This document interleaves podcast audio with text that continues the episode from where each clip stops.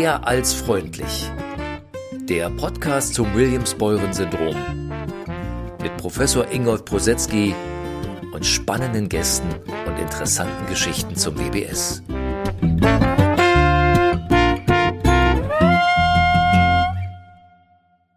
Herzlich willkommen zu unserem ersten Podcast in der Staffel WBS Diagnose Was nun? Und unser erster Gast heute, über den ich mich sehr doll freue, ist Frau Dr. Elke Rottershahn.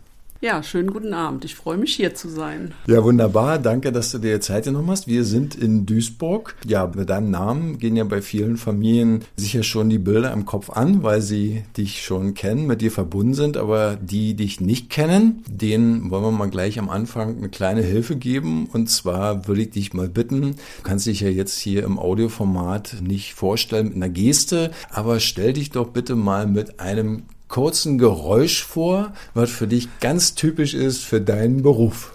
Für meinen Beruf? Ja, wenn du, wenn du magst, auch äh, für was Privates. Oh, jetzt hast du mich aber, jetzt hast du mich erwischt. also ich glaube, das Lachen, das war jetzt schon ein ziemlich gutes Geräusch, weil das mache ich gerne, sowohl privat als auch im Beruf. Soll nicht immer alles so ernst nehmen. Oh, wunderbar. Das äh, ist ja schon ein toller Einstieg. Du bist Oberärztin in der Pädiatrie, in der Kinder- und Jugendklinik im St. Helios, St. Johannes Klinikum in Duisburg. Klingt lang und kompliziert. Und du bist, äh, habe ich gelesen, seit neun Jahren die Leiterin für das WBS-Zentrum in Duisburg. Ja, das ist richtig. Seit 2014 hat es begonnen sozusagen. Das war so der, der Anfang und ähm, das hat sich dann weiterentwickelt und 2015 ist es dann eigentlich richtig losgegangen. Und das heißt, Helios St. Johannes Klinik in Duisburg. Ähm, das St. Johannes ist noch übrig geblieben vom, äh, vom St. Johannes Hospital, so hieß es ja vorher, äh, und ist dann in die Helios Klinik äh, übergegangen. Und in Duisburg gibt es eben so viele Helios Kliniken, deswegen ist das St. Johannes dabei behalten worden, damit man auch an die richtige Klinik fährt, wenn man zu uns möchte. Ja, wunderbar. Und da habe ich gelesen, dass du schon seit 28 Jahren dort arbeitest. Ist das richtig? Ja. Jetzt äh, hast du fast mein Alter verraten. Ich bin 39. Ähm, ja, ich bin seit 28 Jahren da. Ähm, 1995 habe ich mein PJ da gemacht. Das ist das praktische Jahr, das letzte Jahr vom Studium sozusagen. Und es hat mir so gut in der Klinik gefallen, dass ich dann auch ähm, direkt, also nach dem Studium da als äh, Assistentin angefangen habe und seitdem mich da weiterentwickelt habe, würde ich sagen, ja. Äh, bevor wir jetzt einsteigen zum Zentrum und was dort passiert und was dort gemacht wird, wollte ich aber noch ein paar ja, persönliche Fragen oder äh, an dich stellen. Und zwar, wie bist du eigentlich dazu gekommen, äh, Ärztin zu werden? Wolltest du schon als kleines Mädchen werden? Oder? Nee, eigentlich nicht. Also ich ähm, war immer sehr natur- und sportverbunden, würde ich sagen. Ich wollte eigentlich ähm, Lehrerin für Sport und Biologie erst machen. Das war eigentlich so mein, meine Intuition und ähm, habe dann aber erstmal keinen Studienplatz gekriegt, weil auch auf Biologie war ein Numerus Clausus und habe dann erst äh, einen Beruf erlernt. Ich bin nämlich äh, medizinisch-technische Radiologieassistentin äh, geworden und habe dann auch in dem Beruf vier Jahre gearbeitet und habe dann aber während der Zeit ähm, meiner Arbeitstätigkeit gemerkt, boah, das kann jetzt noch nicht alles gewesen sein. Und da ich eben den Naturwissenschaften und dann auch der Medizin verbunden war, habe ich gedacht, jetzt machst du noch ein Medizinstudium. Okay. Und wie bist du zum Thema Williams-Beuren-Syndrom gekommen? Das war dann ein längerer Weg. Ähm, ich habe dann erstmal in der Klinik gearbeitet mit unterschiedlichen Schwerpunkten. Die Pulmonologie, also die Erkrankungen rund um die Lunge haben mich immer sehr interessiert und auch die Neonatologie, also alles, was mit Früh- und Neugeborenen äh, zusammenhing, hat mir äh, sehr gefallen. Das habe ich, hab ich lange Zeit gemacht, bis dann Herr Professor Pankau an unsere Tür geklopft hat. Ähm, Professor Pankau ist ja ein sehr guter Freund auch vom Dr. Seifert, dem Chefarzt der Kinderklinik damals noch, also 2014. Und ähm, Herr Pankau hat ja versucht, ähm, weil er jetzt in Rente gegangen ist, seine Patienten weiter zu vermitteln. Er wollte eben diesen großen Stamm äh, an Patienten und sein aufgebautes Zentrum nicht einfach so in Deutschland verteilt wissen soll, sondern wollte das eben ähm, auch wieder an, in, zu so einem Schwerpunkt bringen sozusagen und hat verschiedene Universitäten angefragt, die aber dann dem nicht so zugeneigt waren und hat sich dann auf Dr. Seifert berufen, der ja als Kinderkardiologe schon ganz, ganz viele Williams-Beuren-Kinder untersucht hat und auch in seiner Ambulanz hat und hat ihn gefragt, ob er nicht jemanden wüsste. Dr. Seifert hat mich dann mehrfach gefragt äh, oder immer wieder mal drauf angesprochen, sagen wir mal so. Und das ist natürlich, ich, ich bin nicht so ein ganz großer Freund von großen Veränderungen, sondern ich bin eher so bodenständig, deswegen bin ich auch in Duisburg geblieben. Ich bin gebürtige Duisburgerin, bin dann im Hause geblieben und ähm, das ist ja für mich eine große Veränderung gewesen. Da musste ich dann mehrfach drüber nachdenken und schlafen. Letztendlich hat Herr Pankau mich dann mal 2014 eben mit nach Willingen genommen zu dem äh, großen Familientreffen des Bundesverbandes ja, ich muss sagen, da war es dann um mich geschehen. das war eigentlich der Ausschlag, dass ich gesagt habe, ja, ich möchte das machen. So und, bin ich da dran gekommen. Ja, und was ist eigentlich äh, der Grund, warum man da so ein Zentrum hat oder was, was spricht dafür, das so zu organisieren? Naja, die, das können dir, glaube ich, die Familien besser sagen als ich, ähm, beziehungsweise ich habe es natürlich jetzt auch gemerkt in den ganzen Jahren, ähm, dass ähm, ein Zentrum natürlich den Vorteil hat, dass eine besondere Expertise hat, die sich damit auskennen, mit diesen, mit diesen Patienten oder mit diesen, diesen Menschen äh, und den Familien. Und das kann man sich ja vorstellen, eine Kinderarztpraxis oder ein sozialpädiatrisches Zentrum oder sonst irgendjemand, wenn der nur einen einzigen Patienten in seiner Betreuung hat, ähm, kann man, kann man ja nicht keine große Erfahrung sammeln. Und das kann man eben einfach nur in einem Zentrum. Und hinzu kommt bei uns natürlich, dass wir alles unter einem Dach haben, alles das, was das Williams-Beuren ja ausmacht, das Williams-Beuren-Syndrom ausmacht, sei das jetzt medizinisch als auch eben sozialpädiatrisch, sage sag ich jetzt mal so als Schlagwort. Ähm, das hat man eben alles unter einem Dach und kann sich dann eben auch die anderen Disziplinen zu Hilfe nehmen, ne? wie die Kinderorthopädie, wie die Kindergastroenterologie oder die Kinderurologie. Das sind ja alles so Untergruppen, so, so Spezialabteilungen, die man dann eben zu Hilfe nehmen kann ne, mit denen man zusammen das, das bespricht und ähm, zu Rate ziehen kann, genau. Nun ist so der Podcast, der ist an alle Familien gerichtet, auch in allen Altersstufen. Ähm, wir haben nur die erste Staffel ist so geplant, dass sie doch vor allem Informationen geben soll für Familien, die ja die Diagnose erst äh, ganz frisch bekommen haben. Und die haben ja meistens ganz junge Kinder. Ab welchem Alter äh, kommen die Familien oder können die Familien zu euch kommen? Oder die beziehungsweise die Kinder? Also theoretisch geht natürlich ab jedem Alter. Ähm, Sinn machen Sinn macht es eigentlich dann, wenn man ähm, eine Entwicklungsdiagnostik machen kann, also um zu gucken, auf welchem Stand sind die Kinder, dann auch einmal medizinisch natürlich alles durchschaut. Und wir sagen so dreieinhalb, viereinhalb Jahre ist so ein optimales Alter, aber wir kriegen natürlich auch Anfragen von viel kleineren Kindern. Und wenn der Beratungsbedarf so groß ist und der Wunsch so groß ist, dann machen wir das natürlich auch. Wenn die so jetzt im Säuglingsalter sind, ähm, das, das ist jetzt neu, dass wir uns das überlegt haben, weil eben viele neue Diagnosen sind und relativ frühe Diagnosen sind, haben wir gesagt, dann lassen wir das, ähm, äh, dann machen wir auch eine Beratung, die dann ambulant ablaufen kann ähm, äh, und die, die aber dann nicht alles umfasst an medizinischen Untersuchungen, wie wir die sonst machen würden, wie, wie wir es ähm, idealerweise machen. Also da ist das dann mehr eine Beratung als eine Untersuchung, sagen wir so. Ah, ja. Genau. Danke. Ähm, bevor wir jetzt äh, auf das äh, im Detail kommen, was äh, du, was ihr da macht und deine Kollegen von den äh, von den Rückmeldungen der Eltern, die du mhm. bekommst, wie ist denn so ein üblicher Verlauf? Wie kommen die eigentlich an die Diagnose? Also wann äh, und wie wissen die, dass äh, dass sie die also wann bekommen sie die Diagnose und äh, was berichten sie darüber? Ja, da gibt's, ah, da gibt's ja so viele Wege. Also da, am einfachsten ist es eigentlich, was dann letztendlich aber mh, dann eben nicht so günstig ist, wenn ein ähm, Herzfehler besteht. Ne? Also diese ganz klassische supravalvuläre Aortenstenose, das ist eine enge ähm, direkt nach dem Herzen der großen Hauptschlagader, weil die so ganz typisch ist fürs Williams-Bowen-Syndrom. Und wenn ähm, die diagnostiziert ist, durch meistens ja durch den Kinderkardiologen, dann ist die Diagnose schon fast klar. Das heißt, die kriegen relativ früh eine Rückmeldung.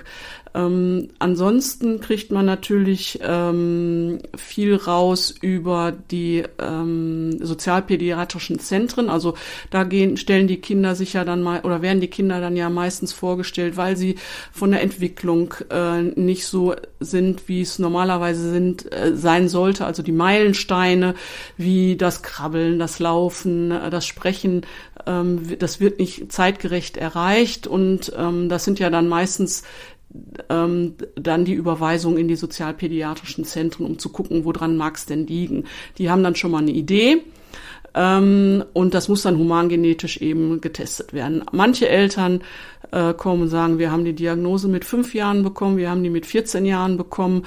Manchmal sind es Zufalldiagnosen, weil eine Mutter, die ein Williams-Beuren-Kind hat, eine andere Mutter anspricht und sagt, hat ihr Kind auch Williams-Beuren-Syndrom und die wusste das bis dato nicht. Ähm, also da gibt's ganz, ganz viele ähm, äh, Geschichten, die man da erzählen könnte. Am einfachsten ist es, wenn es der Kinderkardiologe als erstes sieht. Ähm, ansonsten ähm, manchmal über die sozialpädiatrischen Zentren, manchmal auch der Kinderarzt, wenn er schon mal ein Kind mit Williams-Beuren-Syndrom gesehen hat. Also ist es in der Regel nach der Geburt? Gibt es auch so Fälle, wo es schon, also sagen, während der Schwangerschaft festgestellt wird? Boah, während der Schwangerschaft kenne ich kenne ich keins. Ähm, jetzt, also fällt mir jetzt im Moment nicht ein, also keine Familie ein. So nach der Geburt direkt, dann, wenn ein schwerer Herzfehler besteht, dann ist es relativ eindeutig. Ähm, dann kriegt man es halt früh gesagt. Mhm. Wenn die Familien jetzt die Diagnose haben, mhm. wie kommen sie denn zu euch? Also mhm. wie ist da so ein typischer äh, Weg oder Verlauf? Mhm. Also meistens bekommen die dann ja eine humangenetische Untersuchung. Ach so, da gibt's natürlich auch wieder Unterschiede. Also wenn ich weiß, also beziehungsweise wenn man den Verdacht hat, da könnte ein Williams-Beuren-Syndrom vorliegen, dann wird ja eine humangenetische Untersuchung ähm, angefordert. Die macht man normalerweise über die sogenannte Fischdiagnostik und dann bestätigt sich Williams-Beuren-Syndrom ja oder nein. Manchmal werden aber andere Untersuchungen gemacht, wenn man so gar keinen Plan hat, was es möglicherweise sein könnte. Also man denkt sich, hm, sie ist schon ein bisschen syndromal, aber ich weiß nicht, was es ist. Ähm, dann wird eine andere Untersuchung gemacht bei den Humangenetikern.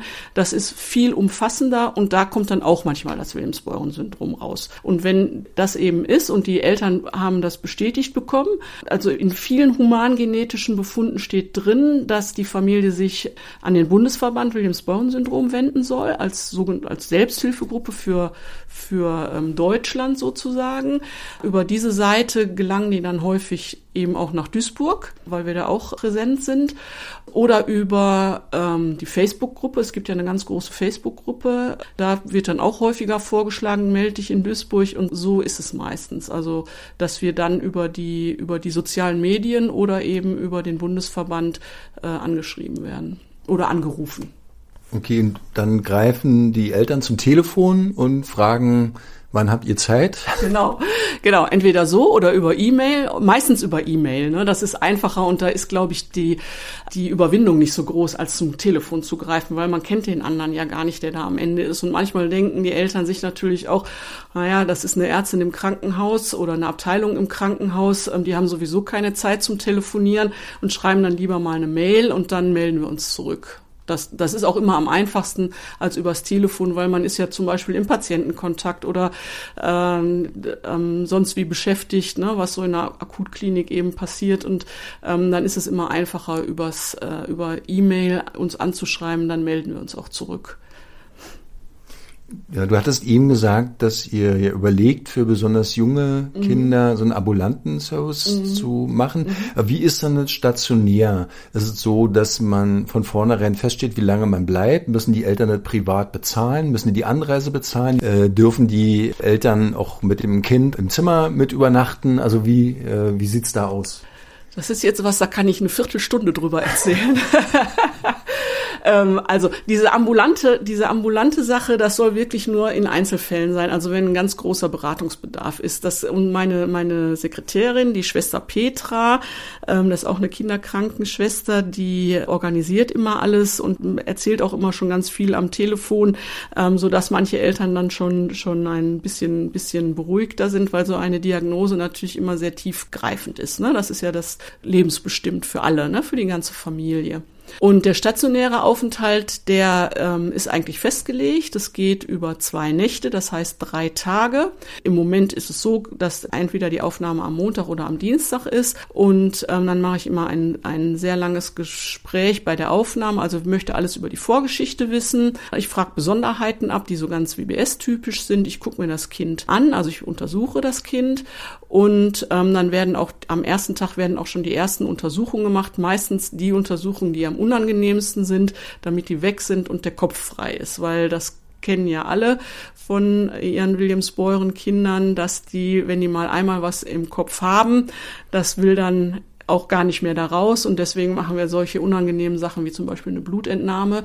Wir machen immer eine sehr große, umfassende Blutentnahme, dass wir die direkt am Anfang haben, damit die vom Tisch ist und keine Rolle mehr spielt. Der nächste Tag ist dann geplant für die Entwicklungsdiagnostik. Das heißt, ähm, da ist dann unsere Psychologin, unsere Ergotherapeutin, unsere Physiotherapeutin gefragt, die dann Testungen machen. Das Gute dabei ist, dass in dem stationären Setting eben, dass dann nochmal Pausen eingelegt werden dass wir eben nicht ein Zeitfenster von einer Dreiviertelstunde haben, sondern dass wir Pausen machen können, dass wir sagen, okay, jetzt geht's dann eben nochmal ins Spielzimmer, es wird erstmal Mittag gegessen und dann machen wir später weiter, ähm, damit das von der Konzentration wieder ein bisschen besser ist, weil sie ja doch sehr ablenkbar sind und häufig nicht so lange konzentriert sein können. Und ähm, dann stehen weitere Untersuchungen an. Also wir gucken nach der Pubertät, nach dem Wachstum, nach orthopädischen Problemen, nach Problemen, wenn in der Kinderurologie oder Nephrologie sind. Also äh, natürlich Herz wird immer geguckt mit Langzeitblutdruckmessungen, EKG, Echokardiographie, also Ultraschall vom Herzen. Ähm, das machen wir alles und dann werden alle Ergebnisse gesammelt und am nächsten Tag findet dann das Beratungsgespräch statt oder wenn noch Untersuchungen ausstehen, manchmal sind es eben so viele, dass man es nicht nicht alles schafft an den zwei Tagen, dass man dann nochmal die ausstehenden Untersuchungen macht und dann das Beratungsgespräch. So ist der normale Ablauf. Manchmal sind weitere Untersuchungen nötig, die, die bisschen invasiver zum Beispiel sind, wie zum Beispiel eine Magenspiegelung oder eine Darmspiegelung oder ähm, ein MRT, je nachdem, welche Beschwerden bestehen. Und dann ist, dann verlängert sich der Aufenthalt natürlich entsprechend. Äh, ist es so, dass der Besuch bei euch im Zentrum muss der von den Eltern privat bezahlt werden und Zweite Frage, können die äh, Eltern dann auch mit in den Zimmern übernachten? Ja, also wir bekommen ja eine Einweisung vom äh, Haus- oder Kinderarzt und ähm, dann werden die Kinder aufgenommen mit einem Elternteil. Das muss nicht privat bezahlt werden, also auch nicht die Mitaufnahme ähm, der Begleitperson wird auch von der Kasse übernommen und in der Regel ist das eine, eine Kassenleistung. Da haben die Familien eigentlich nichts mit zu tun, sondern das geht über die Kassen. Gibt es dann noch Informationen auch an die jeweiligen Hausärzte oder die Ärzte, die dann vor Ort sind? Kannst du vielleicht da ein bisschen was dazu sagen? Gibt es da Erfahrungen oder gibt es da auch Anfragen von Ärzten oder sagen Eltern, hier rufen Sie doch mal in Duisburg an und fragen Sie mal nach? Ähm, alles, alles. Also die natürlich bekommen die die Ärzte kriegen einen ganz großen Arztbericht. Also der umfasst meistens so zehn Seiten. Das ist schon fast ein Gutachten mit allen wichtigen Details, die für das Williams-Beuren-Syndrom bekannt sind. Ne? Also alles das, wonach man besonders gucken sollte und gucken muss und auch wie das weitere äh, Vorgehen ist. Also wie häufig sollen Kontrollen sein von bestimmten Sachen oder wie ist die Aussicht oder wie verändert sich das zum Beispiel vom Kind äh, über die Pubertät ins Erwachsenenalter, worauf müssen die besonders achten. Das wird natürlich alles in diesem Bericht stehen. Und Anfragen von Ärzten bekommen wir auch. Sowohl über Telefon bekommen wir Anfragen als auch über E-Mail werde ich angeschrieben und wenn es Probleme gibt äh, mit Rückfragen. Ja, mhm. das gibt es. Und gibt es jetzt vielleicht für dir erstmal so einen Tipp, was Eltern zur Vorbereitung machen können? So erstmal, wenn sie zu euch kommen ins Krankenhaus? Ja, also wenn Sie zu uns kommen, was wir brauchen, ist eine Einweisung. Ähm, das heißt, das ist so ein, ein, roter Schein vom Kinderarzt. Also der muss das Kind oder den Erwachsenen, wir machen ja nicht nur Kinder, sondern auch Erwachsene, äh, brauchen wir eine Einweisung, die der Arzt ausstellen muss, damit wir das überhaupt machen können. Ja, also für uns ist wichtig, dass alle Unterlagen mitgebracht werden, die Vorbefunde vor allen Dingen, weil ähm, das ist immer sehr hilfreich, wenn man schon Vorbefunde hat, um, um zu schauen, worauf muss ich denn besonders besonders achten, auf was muss ich aufbauen. Ähm, auch ähm, Röntgenbilder oder CDs von, von Bildern sind immer wichtig. Hilfsmittel, wenn es die gibt, wie zum Beispiel, also die Brille zum Beispiel, Zahnspange, Einlagen, Orthesen, ähm, wenn sowas schon mal verschrieben worden, dass das mitgebracht wird, damit wir uns das auch vor Ort angucken können, um, um zu sagen, das ist das alles super oder da könnte man noch was verbessern oder verändern oder das ist nicht mehr nötig.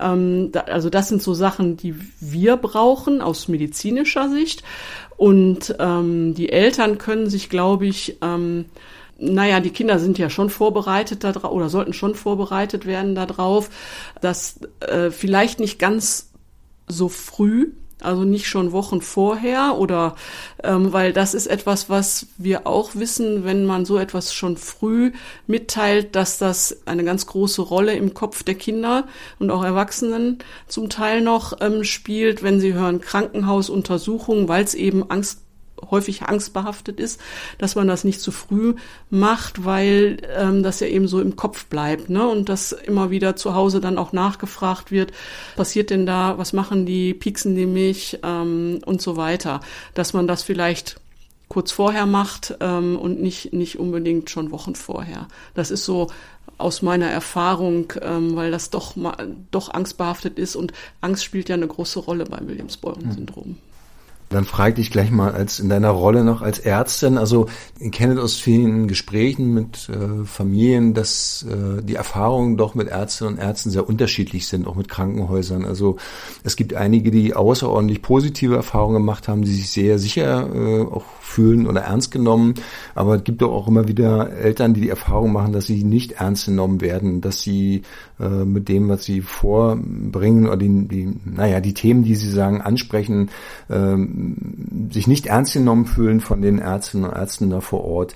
Äh, Gibt es da aus deiner Sicht vielleicht einen naja, eine Einschätzung, ein Tipp, wo du sagen würdest, äh, ab da wäre vielleicht sinnvoll, dann auch den Arzt äh, zu wechseln oder vielleicht einfach mit anders, wie, wie würden, wie, wie sollte man dann mit, äh, mit Ärztinnen, Ärzten sprechen? Was ist das, es gibt etwas, wo, wo du auch sagst, naja, dann müsste da vielleicht mehr Verständnis dafür haben oder äh, gibt es sozusagen eine andere Perspektive? Fällt dir dazu was ein oder könntest du dazu ja, oh lala. Also ich würde nie sagen, wechseln Sie den Arzt, ne? Das darf ich nicht. Ähm, das würde ich auch nicht machen, weil ich den Arzt ja nicht kenne und ja auch nur die eine Seite immer dann höre. Ähm, aber es ist tatsächlich so, dass, dass gerade so, wenn die Kinder so im Säuglingsalter sind und die Mütter sagen oder auch die, die Väter sagen, Mensch, das Kind ist anders als die Geschwisterkinder oder irgendwas stimmt doch nicht und irgendwas passt mir nicht oder das Kind gedeiht nicht, das schreit immer. Ähm, das ist ja auch so was Typisches, dass das so, dass das zum Teil so Schreikinder sind oder nicht trinken wollen, eine Trinkschwäche haben und die Eltern erzählen ja häufig, dass sie beruhigt werden und jetzt warten sie doch mal ab, es wird schon und das ist doch noch normal. Ähm, und vom inneren Gefühl muss ich sagen, glaube ich sehr, sehr häufig den oder fast immer den Eltern, weil die natürlich ihr Kind am besten kennen und merken, da ist doch ein Unterschied zum Geschwisterkind oder ähm, äh, da sollte man immer ganz, ganz hellhörig werden. Und das ist, glaube ich, was, ähm, das, das ist sehr schwierig, jemandem zu vermitteln. Das muss man schon in sich tragen, dieses, ähm, dieses, äh, ich höre auf die Mutter oder ich höre auf den Vater. Ähm, das kann man nicht immer nur so, das, das kann man schlecht vermitteln, so ein Gefühl. Ne, das, ähm, ja, der, der, den Eltern glaube ich, da stimmt irgendwas nicht. Und äh, da ich die Kinderärzte oder die Ärzte ja meistens nicht kenne, die diese Kinder äh, betreuen, kann ich da schlecht was zu sagen. Aber man muss, glaube ich, als Elternteil dann penetrant bleiben. Mhm. Ja, danke für die Einschätzung. Ähm, wie siehst du das? Es gibt ja im Bereich von Therapien, in den unterschiedlichsten Ernährung oder Bewegung, äh, in den unterschiedlichsten Bereichen verschiedene Therapieansätze und manche sind ja auch äh, bewährt und erforscht und bei anderen ist es so, dass die jedoch in alternative Bereiche gehen. Äh, wie ist denn da deine Einschätzung? Sagst du da, macht das, was euch hilft oder gibt es Dinge, wo du doch ein bisschen Bauchschmerzen hast äh, aus deiner Perspektive als, äh, als, als Kinderärztin? Also ich bin eine echte Schulmedizinerin, muss ich sagen. Ich bin, äh, ich stehe jetzt so den heilpraktischen Tätigkeiten und so weiter nicht sehr offen gegenüber.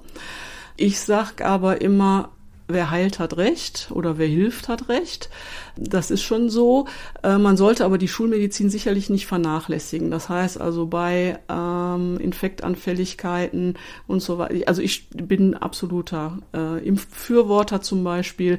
Das sind so Sachen, die ich äh, befürworte. Aber wenn jemand das nicht machen möchte, bin ich auch die letzte, die dann sagt, äh, dann, dann will ich, dann will ich sie jetzt nicht mehr hier oder so, sondern die eigene Einstellung ähm, der Familien, die muss respektiert werden. Und ansonsten bin ich aber tatsächlich wirklich eine, eine Schulmedizinerin. Das, das würde ich jetzt mal so stehen lassen. Weil ich habe ja, ich habe halt, ähm, ich, ich komme ja aus der Schulmedizin und ich bin, ich arbeite in einer Akutklinik.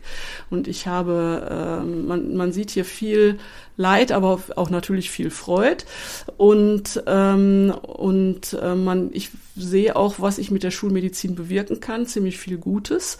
Und ähm, deswegen ähm, bin ich stehe ich dafür und allen anderen Dingen stehe ich offen gegenüber, wenn die Schulmedizin nicht vernachlässigt wird, das muss man sagen. Ja, also wer gerne zu, zur Osteopathie geht oder zu einem Heilpraktiker geht, der kann das machen äh, und soll das auch machen, wenn er sich dabei wohlfühlt und ähm, sicher fühlt und ähm, diesen Weg gehen möchte. Aber die Schulmedizin sollte nicht vernachlässigt werden dabei, damit man eben nicht in den Brunnen fällt. Mhm. Stichwort eben nochmal, man sieht einiges Leid. Jetzt ist es so, dass äh, wir die Eltern, äh, die zumindest die Diagnose am Anfang jetzt bekommen haben, nicht verunsichern wollen. Ich weiß, dass es bis vor vielen Jahren so war, dass Eltern von humangenetischen Beratungsstellen manchmal so eine zwei-, dreiseitigen Listen bekommen haben mit allen möglichen Krankheiten und Symptomen, die man bekommen kann und man eigentlich ganz äh, erstmal erschrocken und paralysiert war, was da alles dranhängen kann. Andererseits äh, wird man mit jedem anderen Kind, könnte man so eine Listen bauen, äh, über welche Krankheiten man bekommen kann und welche nicht. Deswegen äh, würde ich jetzt äh, äh, sagen, keine lange Liste sagen, dessen machen wollen, was jetzt große Krankheiten sein können oder Symptome sein können. Aber vielleicht kannst du noch mal, du hattest schon das Herz angesprochen, so vielleicht drei, vier ganz oder relativ typische ähm, Symptome oder Probleme beschreiben, die im Kontext von WBS ja häufig auftreten und äh, vielleicht auch sagen, was man da inzwischen ja auch schulmedizinisch eine Unterstützung einfach geben kann, so dass man ja vielleicht den Eltern da auch Sorgen erstmal äh, ein bisschen nehmen kann oder teilen kann. Ja, es ist wirklich eine Kann-Liste. Ne? Also alles das, was ähm, gehäuft auftreten kann, benenne ich auch immer, also immer gerade auch im Beratungsgespräch und ähm, sagt, das kann auftreten, muss aber nicht. Und ähm, das Führende ist natürlich äh, immer, immer das Herz, ganz klar. Ähm, und der Blutdruck auch, ne, weil die ähm, Kinder ja auch äh, häufiger einen hohen Blutdruck haben können. Ähm, dann ähm, sind so Sachen, die ähm, äh, eine Rolle spielen oder häufig eine Rolle spielen. Sind Warte, so, darf ich, Entschuldigung, darf ich ja. ganz kurz äh, dazwischen fragen? Was bedeutet das mit dem Herz? Ist es dann so, dass da ein Medikament äh, verabreicht wird, lebenslang oder teilweise? Oder gibt es Operationen? Gibt es immer Operationen? Wie ist da, der, also wie ist da deine Einschätzung? Mhm. Also das, das, ähm, also die, die fast alle haben ein, haben eine sogenannte kardiovaskuläre Fehlbildung, so heißt es. Es ist ja seltener, dass das Herz betroffen ist ähm, sondern eher die großen Blutgefäße, die davon äh, abgehen vom Herzen, also wie die, die große Hauptschlagader oder auch die äh, Ader, die zu der, die zur Lunge führt. Die können Engstellen aufweisen, ähm, die je nach Schweregrad ähm, medikamentös oder auch operativ ähm, behandelt werden können oder müssen, je nachdem, eben wie schwer es ist, aber eben auch einfach verschwinden können wieder. Das liegt immer so ein bisschen daran, wie ist der Ausgangsbefund, ne, der, der Initiale, also der am Anfang war. Und ähm, äh, also diese Möglichkeiten gehen. Entweder die verschwinden von selber, also man muss gar nichts machen oder man gibt Medikamente ähm, und es verbessert sich oder lässt sich aufhalten oder ähm, es muss operiert werden. Also die, die Optionen bestehen natürlich. Ne?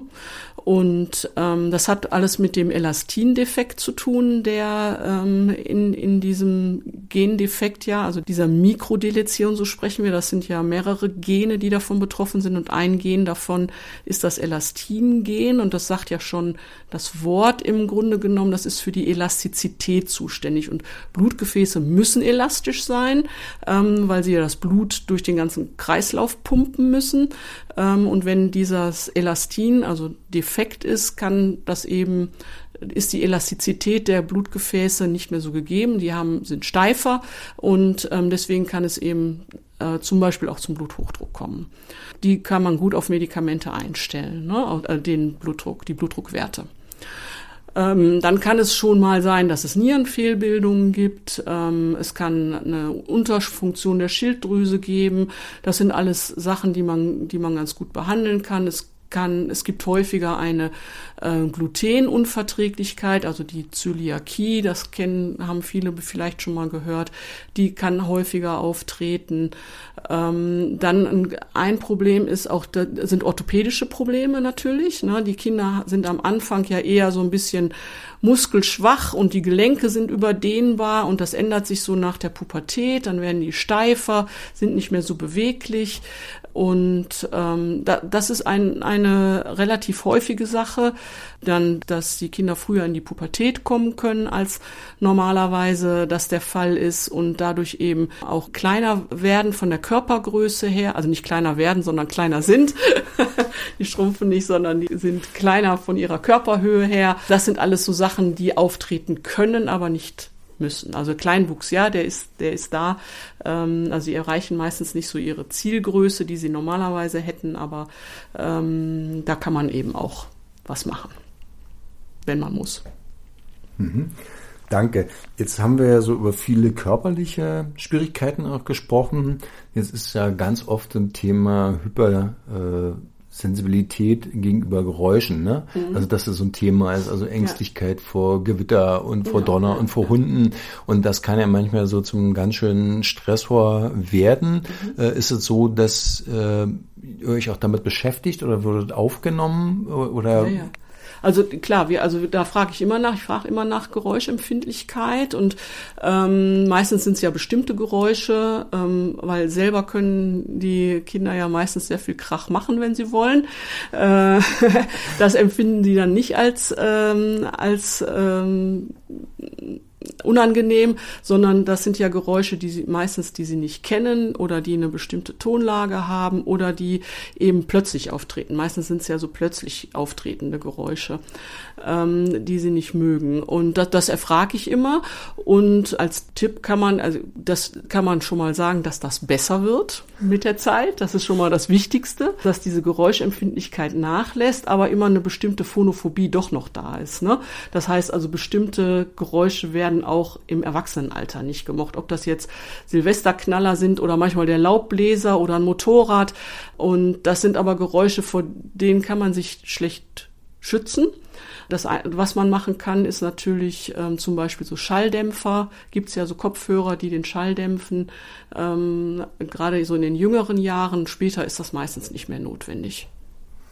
Du hattest vorhin schon angedeutet, dass das Thema Ängstlichkeit eine große Rolle ist. Nun ist ja gerade die psychotherapeutische Versorgung ähm, relativ schlecht noch in Deutschland.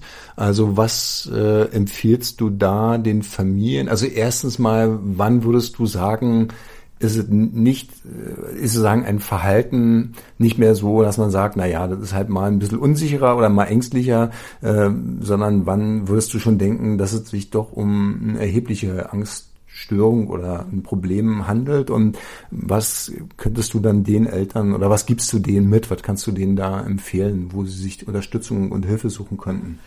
Also ich würde mal sagen, dass mit dem relativ äh, Unterversorgung oder, oder Versorgung, das würde ich nicht unterstreichen. Ich finde, das ist eine absolute Unterversorgung, äh, gerade dieser Patienten. Ne? Also alles, jetzt nicht nur Williams-Beuren, sondern viele behinderte Menschen äh, entwickeln ja Ängste, gerade dann auch, wenn sie so Verlustängste haben, weil sie aus dem Familienverbund zum Beispiel rausgehen oder und da gibt's ähm. Also ich kenne keine wirklich guten Anlaufstellen und wir haben mit unserem Psychiater, der auch dem Haus verbunden war, ähm, sehr gute Erfahrungen gemacht gehabt. Da haben wir dann zum Beispiel so Angstpatienten auch vorgestellt. Der ist aber leider letztes Jahr um Weihnachten ähm, verstorben. Aber wir haben äh, schon angefragt, also unsere Schwesterklinik, die auch hier in Duisburg ist, die hat eine Psychiatrie insbesondere für Erwachsene, ne? weil die betrifft es ja meistens, es ist selten, die, dass es die Kinder sind, sondern das sind ja meist die Erwachsenen. Da haben wir einen Ansprechpartner, sodass wir theoretisch konsiliarisch vorstellen können. Das ist aber natürlich nur eine Einschätzung. Kurz, was heißt konsiliarisch? Ach so, dass, dass wir ihn bitten, äh, einmal sich die Geschichte anzuhören, sich den Patienten anzugucken ähm, und dann schon mal die Diagnose definitiv zu stellen, weil ich bin ja keine Psychiaterin. Ich kann also keine psychiatrische Diagnose stellen. Ich kann nur vermuten, dass da was Psychiatrisches hintersteht deckt. Ne? Und ähm, den würde ich dann, dann zum Beispiel bitten und sagen, wie, wie ist denn Ihre Einschätzung? Ist das schon etwas, was äh, therapeutisch angegangen werden muss oder ist das etwas, was nur vorübergehend ist? Ne? Manchmal sind es ja auch so Sachen, ähm, äh, die dann richtig schon in, in Richtung Psychosen gehen oder auch in Depressionen gehen.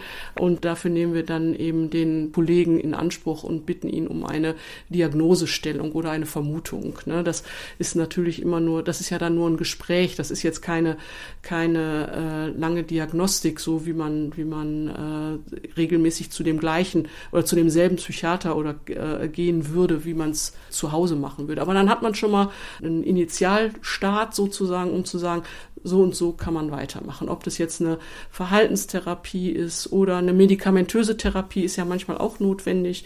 Ähm, das wären dann so die Ansätze schon mal, die man, die man machen könnte. Jetzt hast du ja schon ganz viele Themenbereiche genannt. Wie würdest du einschätzen? Hier kommt wieder eine Doppelfrage. Das eine ist, was sind so die größten Herausforderungen für die Familien aus deiner Perspektive, wenn man jetzt die ganzen Lebensbereiche guckt? Ja, ich weiß, es ist eine große Frage, denn äh, es betrifft, vielleicht ist es ja auch nach Altersbereichen unterschiedlich ja. und die andere Frage da, hat sich da etwas in den zehn, fast zehn Jahren, in denen du jetzt da die Leitung übernommen hast, hat sich da etwas verändert? Also, ähm, also es ist für jeden Lebensabschnitt, glaube ich, ganz, ganz unterschiedlich. Ähm, je kleiner die Kinder sind, da, da wächst man rein als Familie, als Eltern, wie die sich, wie sie sich entwickeln. Und die meisten haben ja, ich glaube, ein ganz, ganz großes Problem ist, wenn sich mit anderen Kindern verglichen wird. Oder wenn das Kind mit anderen Kindern verglichen wird, ne? also die im gleichen Alter sind. Und man sieht, ähm, das Kind läuft jetzt schon und mein Kind liegt immer noch auf dem Rücken. Ähm, das ist, glaube ich, etwas damit umzugehen, ist das größte Problem und das so anzunehmen ähm, und zu sagen, okay, ich sehe, dass mein Kind sich entwickelt, auch wenn es sich sehr, sehr, sehr viel langsamer entwickelt, aber es entwickelt sich. Also die Meilensteine, ähm, die werden ja, die werden erreicht, aber eben viel später. Und wenn man sich das schon mal verinnerlicht hat, ähm, ich glaube, dann, dann ähm, klappt, dann, dann nimmt man das Ganze auch schon ein bisschen leichter und nicht, dass jetzt der Zweijährige, der spricht aber jetzt schon drei Wortsätze äh, und, und mein Kind fängt jetzt gerade an mit Mama, Papa. Ähm, und, und wenn man weiß, dass das später eben auch normal sprechen kann, ähm, wenn man das weiß, ähm, dann kann man die ganze Sache schon mal ein bisschen ruhiger angehen. Die medizinischen Probleme, glaube ich, die stehen so ein bisschen im Hintergrund, außer das, was das Herz eben angeht, weil, weil die kriegt man, die, da kriegt man eigentlich ganz gute Hilfe. Ähm, aber so die Entwicklung ähm, der Kinder, wie entwickeln die sich kognitiv vor allen Dingen, was kann ich erwarten, das ist das, was die größten Sorgen macht. Und je älter die Kinder werden, ähm, kommen eben andere, kommen eben andere Probleme. Die Pubertät wird auch durchlaufen. Ähm, das kann eben auch schwierig werden. Und ähm, nach der Pubertät ist es ja häufig so, dass sie sich ähm, die Jugendlichen dann etwas zurückziehen. Ähm, nicht alle natürlich, nicht alle, aber einige schon. Deswegen sage ich zum Beispiel immer, man muss ganz früh viele soziale Kontakte pflegen, also in die Vereine gehen, in Chor gehen oder zur Feuerwehr ähm, Anschluss suchen, weil die ja auch sehr viel inklusiv arbeiten ähm, und, und was suchen, wo, wo auch später nach der, nach der Pubertät die Kinder und die Jugendlichen eben Anschluss finden, weil wenn sie sich, wenn sie sich so zurückziehen und die Kontakte nicht mehr so äh, gepflegt werden, dann, dann, das ist wieder eine andere Schwierigkeit, die da auftreten kann. Ne, weil die sich dann nur noch auf die Familien fixieren. Ja, Ecke, du weißt ja, ich bin Pädagoge und für uns ist ja die berühmte Behindertenrechtskonvention vor über zehn Jahren äh, eine ganz wichtige Ereignis gewesen und hat ja dazu geführt, dass äh, in den Schulen äh, unter anderem ja Inklusion viel stärker verankert wurde oder werden sollte. Ähm, und insofern wäre jetzt meine Frage, gibt es da aus deiner Perspektive in den letzten zehn Jahren so eine Veränderung, dass du denkst, da hat sich etwas verbessert oder eher verschlechtert, auch in dem Bereich äh, zum Beispiel der Schulen? Ist es jetzt äh, eine läuft es wesentlich besser oder ist es äh, vorher ähm, ja schlechter gewesen, wie auch immer? Also schlechter kann ich kann ich glaube ich nicht sagen. Ähm, was wir ja hier in Deutschland haben, ist eine immense Flut an unterschiedlichen Schulen. Also wir haben ja die ganzen Förderschulen, wir haben ähm, so Außenklassen an Regelschulen. Wir haben zum Teil äh, Klassen mit Integration. Wir haben Inklusionsklassen oder auch Inklusionsschulen. Ähm, ähm, da, es gibt so viel Auswahl, die wir haben. Wir haben die Waldorfschulen, wir haben die Montessori-Schulen ähm, und je nachdem, ähm, was man für sein Kind möchte, sucht man sich dann die entsprechende Schule natürlich aus. Ähm, Inklusion wird, glaube ich, noch nicht so wirklich gelebt. Also das, was ich von den Eltern rückgemeldet bekomme. Ich äh, kenne jetzt also niemanden persönlich, der auf der Inklusions, auf einer Inklusionsschule ähm, also aus, aus dem Bekanntenkreis ist. Ähm, und, aber die Rückmeldungen, die von den Eltern kommen, sind ganz unterschiedlich. Beziehungsweise manche geben an, dass es super läuft, dass es ganz toll ist, dass die Kinder sehr gut ähm, aufgenommen werden. Ähm, dann gibt's aber eben auch ähm, Eltern, die berichten, die Inklusion läuft gar nicht. Ähm, da ist das, das ist eher so, dass die ähm, das zwar ausgeschrieben haben äh, auf ihrem auf ihrem Portfolio, ähm, da, dass es eine Inklusionsschule ist, aber eben nicht dementsprechend gelebt wird. Und sie sprechen eben von Mobbing und von, von ähm, Ausgrenzung und so weiter. Ähm, also das ist sicherlich noch sehr, sehr viel verbesserungswürdig.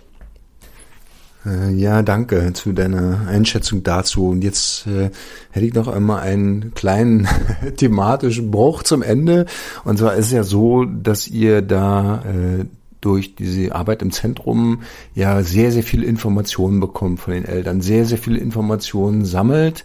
Ähm, wertet ihr denn das äh, oder wie wertet ihr das aus? Gibt es sagen, sagen nochmal da interne ähm, Außen, äh, ja, interne Beschäftigung damit?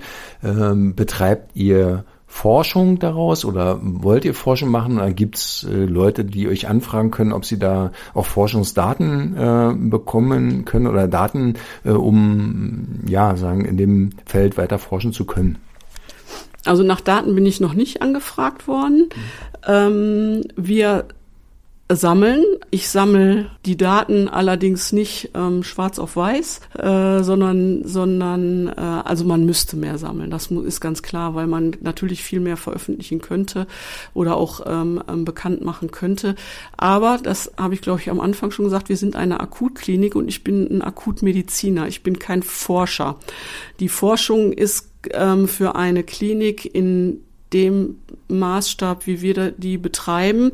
Ähm, wir sind eine Klinik der Maximalversorgung, also das heißt, wir machen, äh, wir behandeln alles rund um das Kind, was kommt, also eben auch, also auch richtig kranke Kinder. Und auch in dem Feld bin ich tätig. Also es ist nicht so, dass ich jetzt mich nur mit Williamsbeuren beschäftige, sondern das ist eine, ein Zusatz sozusagen. Und dafür fehlt mir einfach die Kapazität. Ich bin ähm, ja alleine und mache das äh, mit den Kollegen, die mich unterstützen. Aber ähm, ich habe niemanden, der jetzt sagen würde, pass mal auf, ich äh, werte jetzt mal alle alle Daten aus, die wir hier bisher gesammelt haben. Ähm, das fehlt im Augenblick. Aber das ist ein Thema, was wir, glaube ich, morgen im wissenschaftlichen Beirat besprechen werden. ähm, weil das ist etwas, was natürlich ähm, aus, ausbaufähig wäre, aber nicht eben für mich persönlich. Mhm. Und du bist ja mit sehr, manchmal seltenen Fällen oder sehr, sehr speziellen Fragestellungen konfrontiert, die auch neu sind für die Medizin. Guckst du dann selber nach wissenschaftlichen Studien, wenn du das findest, dass du dich da, ähm, ist es so, dass du, dass du danach suchst und recherchierst und guckst, aha, da haben sie da und da äh, so und so, keine Ahnung, eine, eine Erfahrung gemacht oder eine Fallstudie äh, in, in anderen Ländern, dass du dann liest und da deine Schlüssel daraus ziehst? Ja klar, also das, das mache ich auf jeden Fall. Also ich lese äh, viel nach, ähm, insbesondere ähm, wir haben ja eine ganz große ähm, Bibliothek, also digitale Bibliothek, wo wir eigentlich an alle Studien drankommen, ähm, die es so gibt. Und na klar, ähm, gucke ich danach. Und ähm, das als Beispiel zum, äh, zu nennen ist, ähm, dass wir ja sehr sehr häufig Patienten sehen mit Skoliosen, also mit so einer S-förmigen Verkrümmung der Wirbelsäule und und ähm, die, das fällt bei der klinischen Untersuchung auf und die Kinder kriegen oder auch die Jugendlichen oder auch Erwachsene, die bekommen dann einen Röntgen von der Wirbelsäule. Und da ist uns zum Beispiel aufgefallen, dass ein ganz, ganz hoher Prozentsatz 13 Rippen hat. Dann haben wir gesagt, naja, äh, gucken wir doch mal, was die Literatur uns bringt. Und es ist nirgendwo beschrieben. Und das haben wir jetzt, das ist zum Beispiel, was wir veröffentlicht haben jetzt, ähm, dass das auch eine, auch etwas ist, was, was Besonderes ist beim Williams-Beuren-Syndrom, dass sie zum Beispiel 13 Rippen haben. Das haben wir mit unserer radiologischen Abteilung ähm, gemacht und das ist zum Beispiel etwas, wenn man jetzt weiß, in, in der Schwangerschaft, dass man feststellt bei einem, bei einem ähm, speziellen Ultraschall, ne, bei diesen ähm, Spezialultraschalluntersuchungen, da ist ein, ist, ist ein, ein Embryo mit 13 Rippen, dann kann man schon mal sagen, okay, da könnte ein Williams-Beuren-Syndrom hinterstecken, ja, als Beispiel zumal. Ne? Hm. Und äh, bist du oder seid ihr vernetzt mit anderen internationalen Zentren? Denn es gibt ja, wäre die Frage, gibt es vergleichbare Zentren in anderen Ländern? Und wenn ja, gibt es da dann einen Austausch? Also in der Form, wie wir das machen, glaube ich nicht. Da kenne kenn ich zumindest keinen. Ich weiß, die Italiener machen sehr viel ähm, und die, die Franzosen, äh, auch in Frankreich wird einiges gemacht, aber die gehen dann eher so in den, die gehen eben in den Bereich der Forschung. Wie, und ich mache ja mehr Klinik, also ich bin ja mehr für die Patienten und nicht für die, für die Forschung, sondern ich, ich betreue die Patienten. Und ich glaube, dass, dass das so in der Form äh, nicht existiert. Ich bin jetzt zum Beispiel von Portugal, von der Elterninitiative in, in Portugal angeschrieben worden, ob sie nicht alle kommen könnten. Fand ich sehr nett, ähm, äh, dass, dass es das so nicht gibt. Und wir kriegen ja auch aus anderen Ländern Anfragen, also von Patienten jetzt, weil es das eben in deren Ländern äh, so in der Form nicht gibt. Amerika ist natürlich äh, weit weg. Da, da gibt's einen Austausch, der dann der sporadisch ist. Aber eben anders, ne? weil die, die sind ja eben mehr auf Forschung aus und ich mache Klinik, also ich mache Patientenbetreuung. Mhm. Dennoch die Frage, wenn du eine unbegrenzte Menge Geld hättest, eine Million oder noch einiges mehr, ah. was wäre der Bereich, von dem du sagen würdest, da sollte man Geld investieren und da sollte man in dem Bereich Forschung betreiben. Also ich glaube, mit einer Million kommt man da nicht hin. Na gut, du darfst dir die Zahl aussuchen. Echt? Ich darf mir die Zahl aussuchen. Also ich, das, was ja so ganz bestimmt ist, ist der Elastindefekt, das muss man ja sagen. Ne? Also das so, was, was das Kardiale angeht, was die anderen Organe angeht, ähm, weil Elastin kommt ja in, in jedem Organ vor. Und ich glaube, dass man, wenn man da irgendwie eine Verbesserung ähm, schon mal äh, ähm, erforschen, also etwas, etwas erforschen könnte, was zu einer Verbesserung in dem Bereich führen könnte, also eine Normalisierung zum Beispiel des Elastins, das wäre schon, das wäre was Tolles, aber es ist ein bisschen Utopie. Ich weiß, dass die Franzosen zum Beispiel in Grenoble, der Herr Fauré macht da, äh, der forscht ja am Elastin, ähm, dass das etwas wäre, das ist sicherlich unterstützungswürdig. Okay. Ja, wunderbar. Dann danke ich dir ganz, ganz herzlich für das sehr, sehr informative, spannende, interessante Gespräch. Ich hoffe auch, dass die Eltern, äh, die es hören, ja nochmal viele Informationen entnehmen konnten. Und ja, bedanke mich ganz, ganz herzlich bei dir. Ja, ich danke. Ähm, meine Stimme ist übrigens nicht immer so, möchte ich nochmal sagen. Ich bin ein bisschen erkältet. okay, vielen, vielen Dank.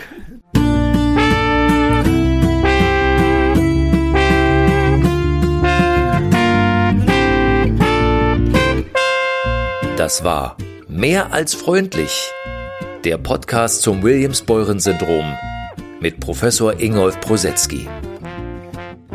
Wenn dir der Podcast gefällt oder du Fragen und Themenvorschläge hast, schreib eine Nachricht per Mail an podcast.w-b-s.de, poste auf Instagram oder schau dir weitere Infos zur Folge auf der Internetseite an.